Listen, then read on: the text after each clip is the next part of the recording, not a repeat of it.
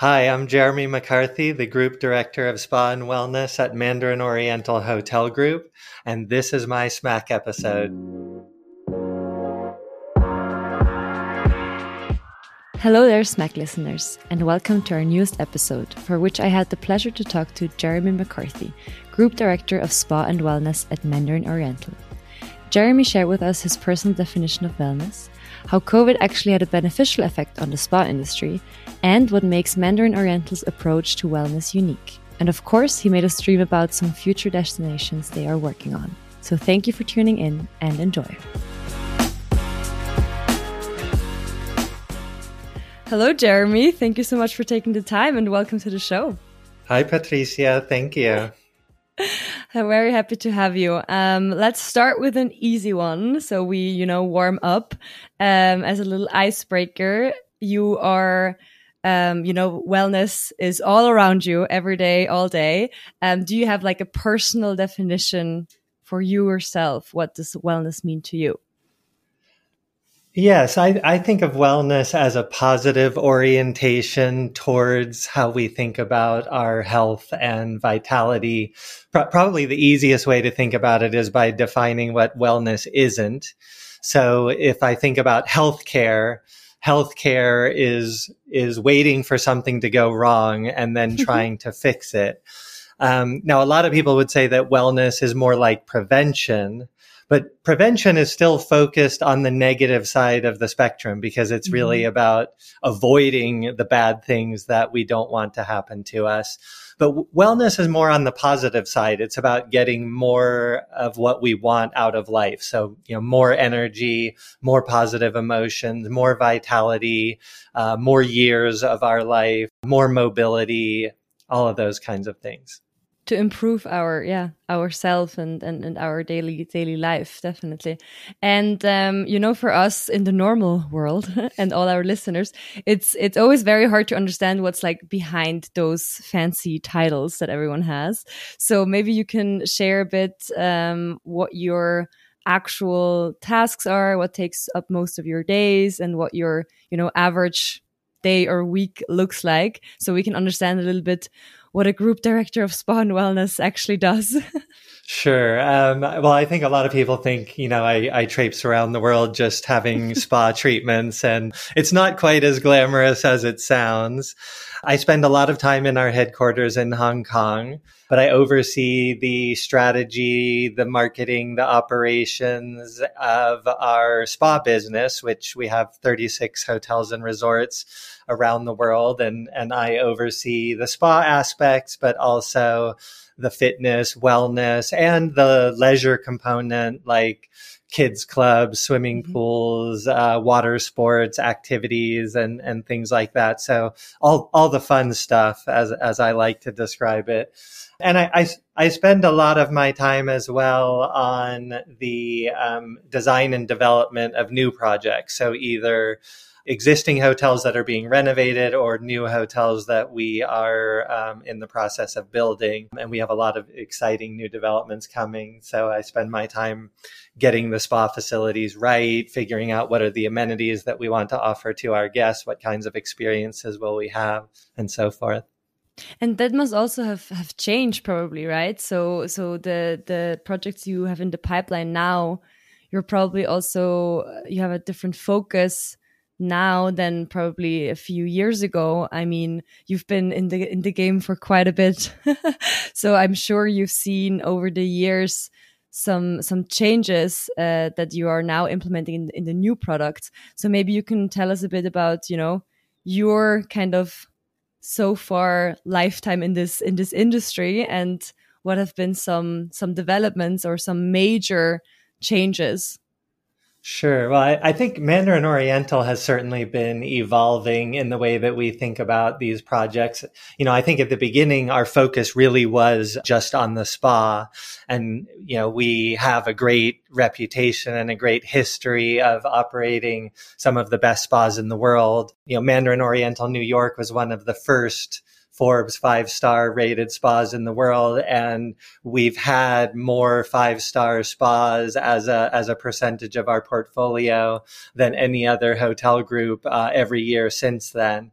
So spa has been historically has been a big focus a few years ago, we expanded that focus into wellness and really thinking beyond spa about you know our guests are increasingly interested in wellness. It's it's a more and more important part of everybody's lifestyle. And so you know when someone stays at our hotel we have to think about how do we help them have an experience that supports their well-being while they're staying with us. And i think we all know travel sometimes can be difficult from a, a wellness mm-hmm. standpoint. It it disrupts our routines and it interferes with sleep and and sometimes it interferes with diet and with exercise. So you know we think a lot about how do we deliver wellness to our guests and, and make sure that they are able to experience that when they stay with us and I think now coming out of COVID, we continue to evolve to think more and more about experiential travel. You know, I think coming out of COVID, there's a lot of pent up demand for people people still want to travel but they don't just want to travel they want mm-hmm. to cross off their bucket list experiences they want to have um, you know, they want to visit incredible destinations that they've always wanted to see, but they also want to immerse themselves in those destinations and experience them to the fullest extent. And so we think a lot about the leisure activities and the mm-hmm. experiences mm-hmm. that connect our guests to the destination and how we guide them to the best experience of a destination. Mm-hmm. And this this trend that you're that you're mentioning now with after COVID, you know, where everyone is also willing to to spend quite a bit and to really um, tailor their their experiences to to to their desires and dreams and and you know like you're saying they're they're trying to get a real experience um when they travel is this something that helps you? Because you are you know a product or a, a brand that um, is at this end of the of the spectrum and has always been able to you know take that one further step and and take it to the next level kind of. And especially also like you say leisure and and and wellness those are all kind of getting more and more important now after covid. So does this help you and do you feel that? Um, or are you calculating that in now going into the next uh, project? I, I think it I think it does help us. I mean, I think people do recognize Mandarin Oriental as a brand that has paid particular attention to some of these ideas around spa, wellness, experiences that everybody is searching for and and finds important in their in their travel. And so I think we do have that reputation that attracts uh, guests to us.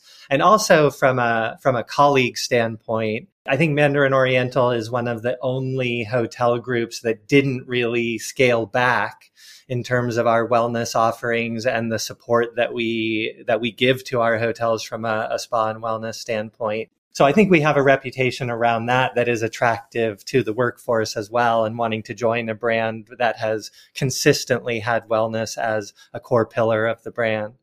And um, and during COVID, so I, I, don't want to talk about it too much because it's it's a boring topic now. But but how I mean, you know, thinking about so many aspects of of the spa and wellness sphere it, it it must have been very impacted by you know just you couldn't be close to people. You couldn't really be in an environment where um you know you're sharing the same room or sauna with so many different people. And um and so i i can imagine that you had to be really creative in a very quick time how to still bring that whole idea um, across to to guests or to your community. So can you maybe share a bit about you know what you did in those first few months and and and yeah to tackle that? Yeah we i mean we pivoted during covid so and it actually i would say it shaped our wellness philosophy and our wellness positioning because one of the things that we realized during covid there was so much uncertainty uh, people didn't know what they should be doing and how we should react to everything that was going on and we also had to take care of our colleagues who had a lot of uncertainty in their lives and, you know, weren't sure about their career and, and their job prospects uh, when the hospitality industry was really struggling. So we, we developed a bunch of programs around inner strength and outer strength for our colleagues. And after we developed that, that for our colleagues, and you know, we had started with this uh, four week course for all of our colleagues while we were going through COVID to help them build up their strength while we were confronting this this global crisis. And after we rolled that out to our colleagues, we realized that everybody needs this right now. And so we really focused on this idea of inner strength, outer strength. Um, developed a bunch of wellness retreats around the world. Thought about you know the spa offer offerings, but but also incorporating more aspects of mental wellness, mm-hmm. mindfulness, meditation, um, and the physical fitness component of being you know mentally strong and physically mm-hmm. strong. Mm-hmm. Because I think when you when you're going through a time of uncertainty, one thing that you can always do is make yourself stronger. If you don't know what you're going, what you need to do, you don't know what steps to take, what you can always do is focus on making yourself stronger so that when it becomes clear what action you need to take, you will be ready to take action because you have kind of prepared yourself.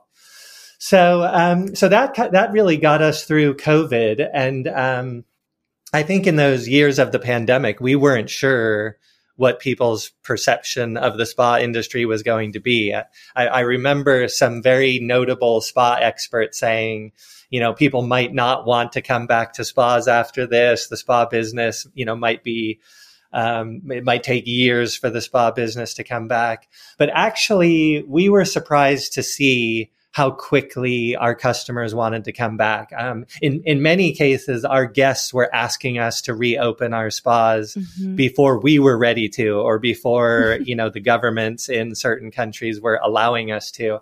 So the demand from our guests has actually been surprisingly high. We've been pleasantly surprised to see how much value our guests place on the spa experience and and how how much they've stayed true to that.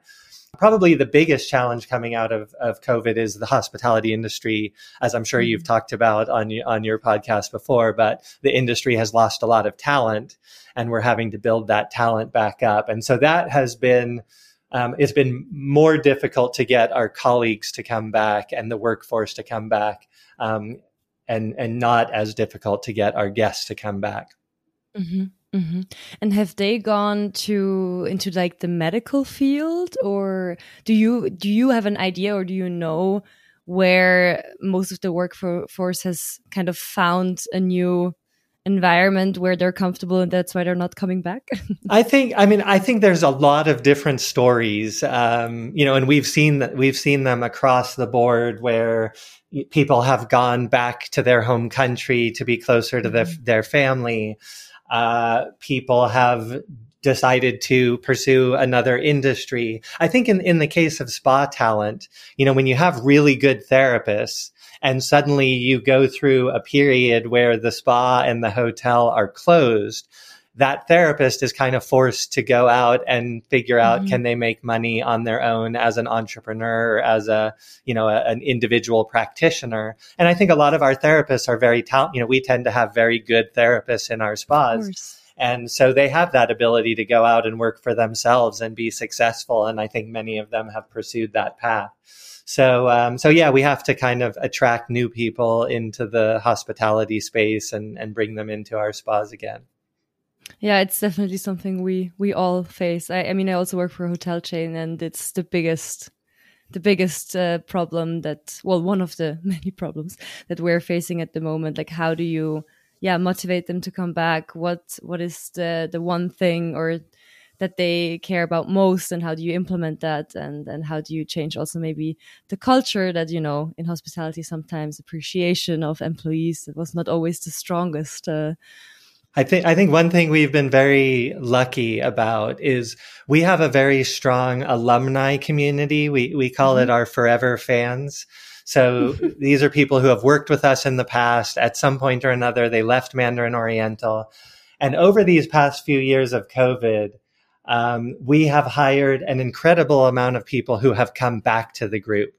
So people who have, uh, you know, at one point or another maybe had left and gone to another hotel group or who had decided to leave the industry, um, but then ultimately decided that, hey, you know what, mm-hmm. actually, I'd rather go back and, and be back with Mandarin Oriental.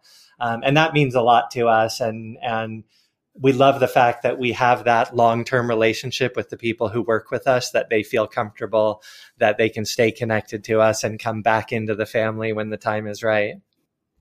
I love the name Forever Friends. yeah, it's great, right? that, that, yeah, that's that's amazing. Very fitting. And um, very fitting, yes.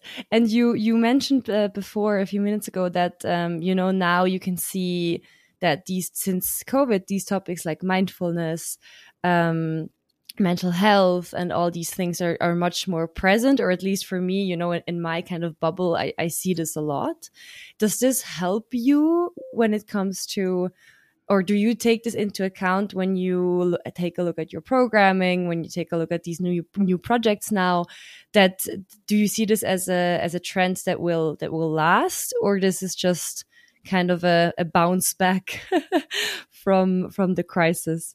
Yeah I, I, think a lot of the trends that we're seeing right now were already underway mm-hmm. before covid and covid was really a great accelerator of trends. So this trend towards mental wellness and mindfulness was was very much underway and people are really prioritizing mental well-being and I think that that has only accelerated in recent years. So like like I described with some of the programs that we've worked on around inner strength outer strength that really ties into a, a lot of our wellness offerings and brings that mental component in so I think it does influence the way that we think about our offering and, and the wellness that we deliver to our guests. The other thing I would say is during COVID, people's you know, technology was kind of the hero of the pandemic. So before COVID, Mandarin Oriental was doing a lot of digital detox and digital wellness type initiatives. And we created specific treatments for people to use our spas as a place to go to disconnect from technology. Uh, but during these years of COVID, technology was every everybody turned to technology, so it helped us stay connected with family. It helped us to get our work done, and even from a wellness standpoint, uh, people have increasingly turned to technology to follow mm-hmm. their exer- exercise programs or do their meditation app and things like that.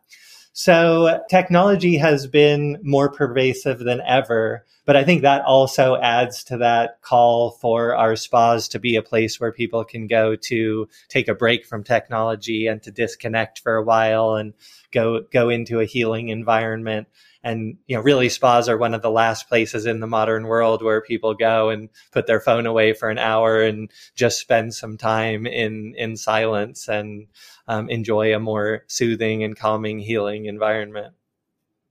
But so then probably now you've developed a kind of an, an overarching program where you use um, like technologies and and you have like a digital kind of way for for guests to to to use and to interact with with with the program but then combining this with the serenity and the disconnection of the actual treatment for example. Um is that what you're saying? That this is now kind of a new way of mending these two areas? Yeah i think i mean i think you're you're touching on the great paradox of modern mm-hmm. life is especially in the wellness world is you know kind of one of the best things that we can do for our guests to help them create more well-being is to help them disconnect from technology. But at the same time, we have to use technology to connect with our guests, to help our guests connect with us, to make it easier for them to to find us, to learn about us, uh, to help us learn about our guests. So the digital technology is is there, and it's a it's an important part of of what we do and how we communicate, and and we continue to work on that. But from a spa and wellness standpoint, yeah, we usually think about our offerings as how do we counteract some of the negative impacts of technology on well-being and what can what can we offer uh, along those lines so ju- just as an example we have created an annual event that we do every year in december called silent night and it's basically just an evening in our spas where we encourage people to come into our spas and spend an evening in silence. Because in the modern world, especially if you're living in an urban environment, you're either always surrounded by the noise of the city or you're drowning out the noise of the city by having headphones in and streaming content. And so we don't often go somewhere where we just take some time put technology away and sit in silence and allow our mind to settle. So I think that's an important part of the spa experience is, you know, yes, the, the therapists are important and the products are important and the facilities are important, but it's also just that ritual of getting outside of the hustle and bustle of daily life and, and just calming down and, and allowing your mind to settle down for a while. I love that your silent night is close to Christmas in December. Exactly. It's a very fitting, very fitting, like kind of picture in my mind. which which is also a very hectic and stressful time of year for people, Definitely. right? So it's a good opportunity for people to come during, you know, the frenzied end of year uh, crunch and just say, you know what, let's have a pause and mm-hmm. just settle down a bit. Yeah, and it can be also a lonely time for some people. And I think if you then go to something like this, you know, an event where you are silent, but at the same time probably feel very connected to other people with you at this moment in this space. So yeah, it's a very nice idea. I'll see if you know I can find a, a Mandarin Oriental somewhere around. You should in December. And maybe that's a bit of a mean mean question, but is there something that that you now see as kind of the next big thing or that that could become the next i don't know big uh, trend in terms of uh, treatments but also maybe from an architectural kind of planning um, background. Is there something where everyone's like oh you know this is going to change the way we do this?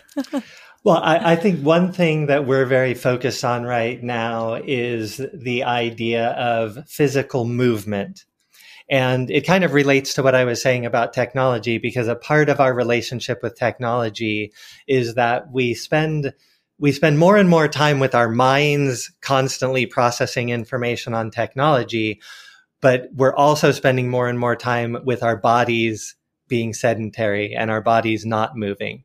And so if there's one thing that everybody could do right now to improve their overall health and well-being, it would be to move more.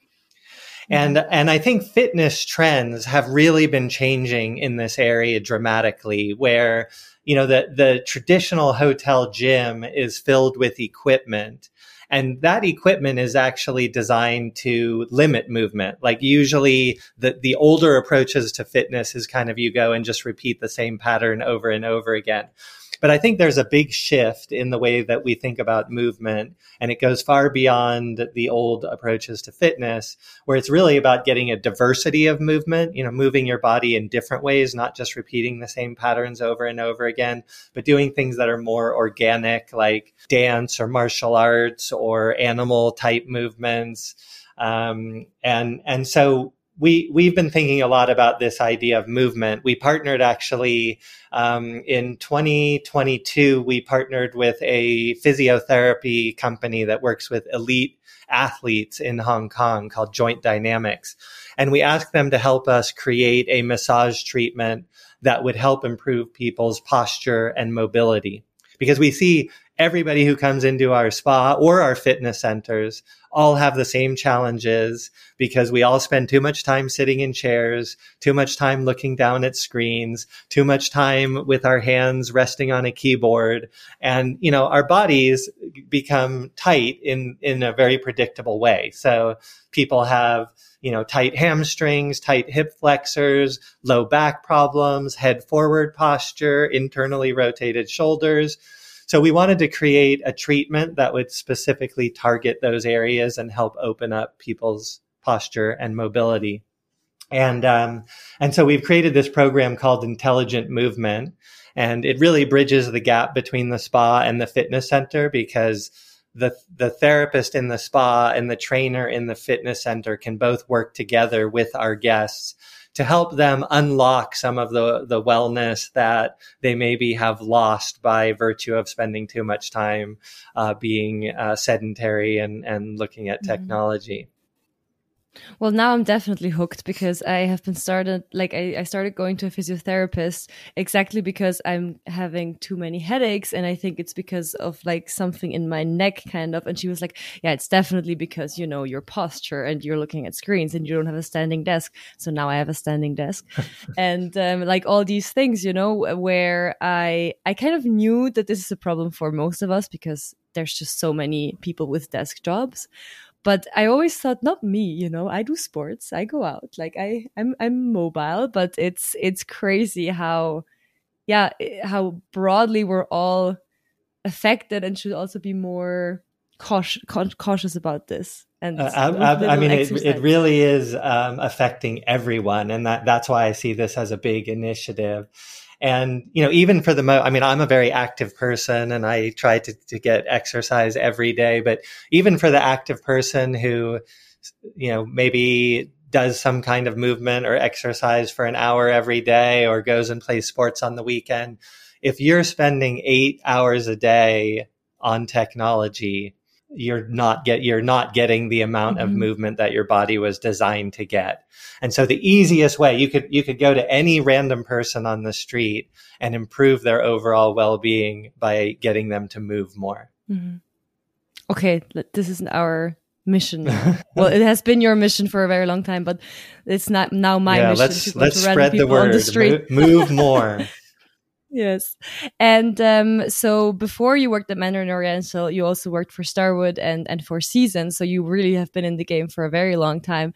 Is this, um, can you share maybe a little bit also how the approaches to, to wellness kind of differed or how your view on, on, on, uh, their approach kind of, yeah, if are there any differences or is it just also because you know that was also a couple of years ago and everyone's approach was different yeah i think um, i mean it's hard to say because i've been out of those companies for quite a while mm-hmm. now uh, I started my career in Four Seasons, an incredible company. I learned a lot uh, working for Four Seasons, and I have a great fondness for the brand and the group. And Starwood was also uh, an incredible uh, time, and you know we launched a bunch of branded spa concepts across all of Starwood's many brands, and and now, um, as you know, they they uh, belong to the Marriott collection so those were those were great companies and great experiences. I think the thing that drew me to Mandarin Oriental and and what I feel is a little bit different about Mandarin Oriental is that it really is a core part of our culture. And I think every hotel company nowadays has evolved to the point where there, there is no luxury hotel company that doesn't at some level recognize the importance of wellness. I think it has gotten to the point where it is, you know, incredibly mainstream across all of mm-hmm. the all of the hospitality brands that wellness is important to our guests.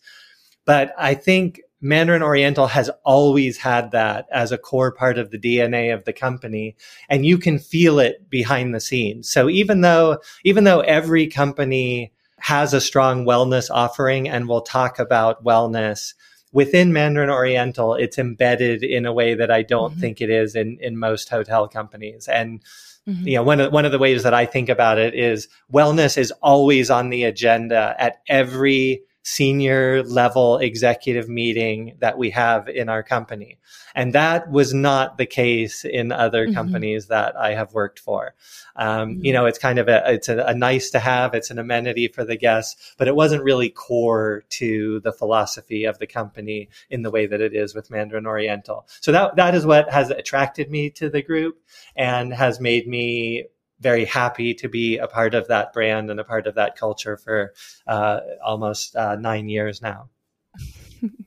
yeah, and it's also because, of course, it's it's an expensive part of the business, and you know, it's so I, I understand how you have to have it, but maybe it's sometimes it's not, it doesn't get the credit or the or the time and space it deserves because at the same time everyone's like yeah but you know it's so um, energy like um, it needs a lot of energy it needs a lot of mm. space when we develop this you know our whole project has to be planned differently so i can see how sometimes it's also kind of the uh, something really hard to take on well, well and, from a uh, from a financial perspective you know the spa business is a small part of a hotel's uh, P&L.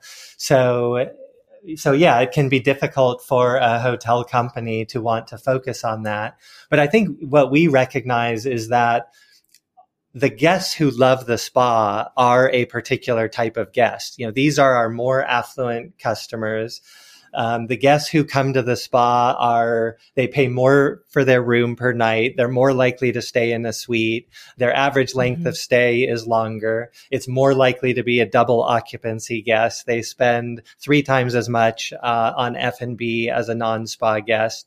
So you know these are the these are the the best kinds of guests to have you know they they come to the hotel they stay in the hotel they enjoy these services and facilities that the hotel has to offer and they're more loyal to our brand mm-hmm. because they've had such a an impactful and profound wellness experience when they stay with us that creates that kind of um, incredible loyalty with our guests so um, so I think, you know, the fact that Mandarin Oriental has recognized that and, and also has recognized it from a, from, you know, from before my time. I mean, I would love to say that I was the one who convinced Mandarin Oriental that they should focus on this, but actually Mandarin Oriental was focusing on this way before everybody else realized that wellness was important. And so I think that kind of visionary foresight, um, you know, really, really drew me to Mandarin Oriental, and and it helps us to attract a lot of great spa and mm-hmm. wellness talent today.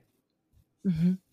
But but your background, like you you know, in your in your early days, was actually in psychology, right? So you did your bachelor's in psychology. You also did a you got a master's degree in applied positive psychology. You wrote a book about it. So I'm also a bit uh, interested in how you kind of came from from that background then into spas or and wellness and how you now can combine these two interests that that you have because i'm sure there must be i mean you wrote a book about how you know the psychology of sports and well-being so i'm sure there are many parallels so maybe you can share a bit about this as well Yes, uh, I, it's very interesting. I, when I started my career, first first of all, I started out in fitness. So I was a personal trainer and I was a swim coach and I was interested in martial arts. So when I first started started studying psychology, I was kind of interested in like sports psychology and the psychology of human motivation.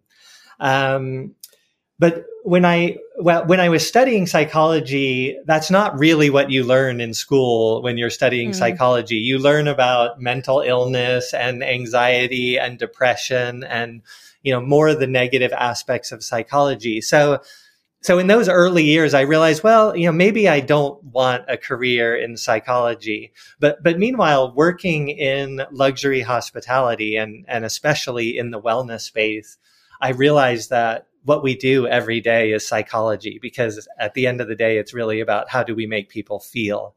And you know what is their emotional experience and their mental experience when they come into one of our hotels or into in one of our spas? So i really felt like i was practicing psychology every day working in the hospitality industry. Um, and then in 2008 uh, I discovered a program in applied positive psychology at the University of Pennsylvania. And this idea of positive psychology, which was about all of the things that traditional psychology was neglecting, um, and really thinking about the psychology of happiness and flourishing and positive relationships and goal accomplishment and vitality. Um, you know that that kind of brought me back into psychology and and this was the psychology that I always wanted to study. So I went back to school, but the whole time I was thinking about how does this apply to spa? And so that the book that I wrote was basically my capstone project um, in in my master's degree program of thinking about how does positive psychology apply to the spa experience. And the reality does uh, it, it, does apply. You know, pe- people come to the spa. Um, because they want they want to feel a certain way and and they want to come out of the spa feeling better than they did when they came in. They want to feel you know uh, a burden is lifted off of them and that they're they're their mind is clearer and their emotions are more settled and you know that that they're feeling good in their body and in their mind. So so yeah a lot of people when i went back to school they said oh you're going back to school to study psychology. Are you leaving the spa industry and i and i always thought that was a funny question because the spa industry always talks about mind body and spirit so if you if you realize that the spa is about mind body and spirit well-being then psychology is a natural thing to study and to think about how we apply. They were just scared to lose you. You know, you have to understand them. They were oh, just like, thank no, you. don't leave, don't leave us. Come back. well, I'm sure, you know, like you said, it, it benefited, um, of course, your own like interests in, in the field, but then also your, your daily work and how you approach, um, the, the, the well-being uh, management and, and everything in your daily life. So I think going back to school is always always a good idea. uh, ab- absolutely, and yeah, I think uh, having the opportunity and and uh, the fact that I was able to do that and um, the way the program was set up allowed me to kind of study and work side by side, which I, am very grateful for, and it really did impact my life uh, both personally and professionally. So it was a great experience. And we're slowly getting to the end of the episode. So now I, of course, also want to know, you know, what are the the projects in the pipeline that you're most excited for? What is happening? Um, where can I, you know, soon go to my silent night and everything? Um, yeah, what are you currently currently working on? Well, I think one of the great things is that our development pipeline has not slowed down at all during these past few years. We've had um, lots of great activity around new projects opening.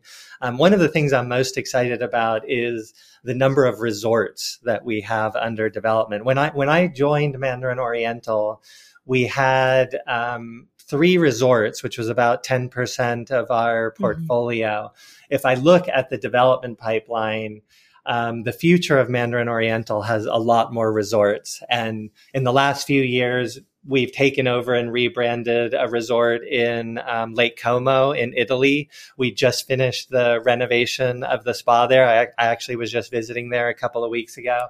Uh, it's now one of my favorite spas in the world. Just absolutely incredible we took over and rebranded the Emirates Palace in Abu Dhabi. We're in the process of renovating the spa there, which is also going to be amazing. Um, and that property, just from a resort experience standpoint, this is one of the funnest resorts that you could ever go to with kids activities. They have a football club, a tennis club, paddle tennis courts on the beach, incredible water sports program you know nature programs where you can learn about local wildlife. Uh, really, there's so much to do there. It's a really fun property. And then looking at new things that are coming, we have you know more exciting resorts that are on the way. We're going to be opening later this year uh, our first resort in Greece in Costa Navarino. Uh, that's going to be a- another really incredible destination. We are also working on a new resort in Muscat, Oman, um, and then mm-hmm. other projects further down the line in development in the Maldives, in Phuket, in Grand Cayman. So uh, yeah, really lot, lots of lots of exciting new projects, but in particular, I get I get excited about the resorts. And is there something that you're like a location or a kind of spa experience that is not in the pipeline yet, but you're still kind of dreaming about, you know, implementing with Mandarin Oriental? Like a personal. Well, I I lived dream? I lived um, in Hawaii for a few years, and I absolutely loved Hawaii. Um, I um, that's where I proposed to my wife. I took her to Maui and you know proposed to her at the bottom of a giant waterfall. And so Hawaii is. I think my... I think you should talk to my boyfriend and tell him a bit uh, how you know you approach these things. No, that no sounds pressure, very no romantic. um, so I absolutely love Hawaii. We do have a project coming in Honolulu, which is very exciting, um, but it's not quite the beachfront resort location yet that we need to have. And so. Um, so yeah, I look I look forward to that, and also uh, also Mexico. Um, you know, mm-hmm. I, I, worked in Mexico previously. Uh, it's a great country from a hospitality standpoint because the people are amazing, the food is incredible, the beaches are some of the best in the world. So um, yeah, I'd love to see us get a resort soon in Mexico. Very good. Well, fingers crossed.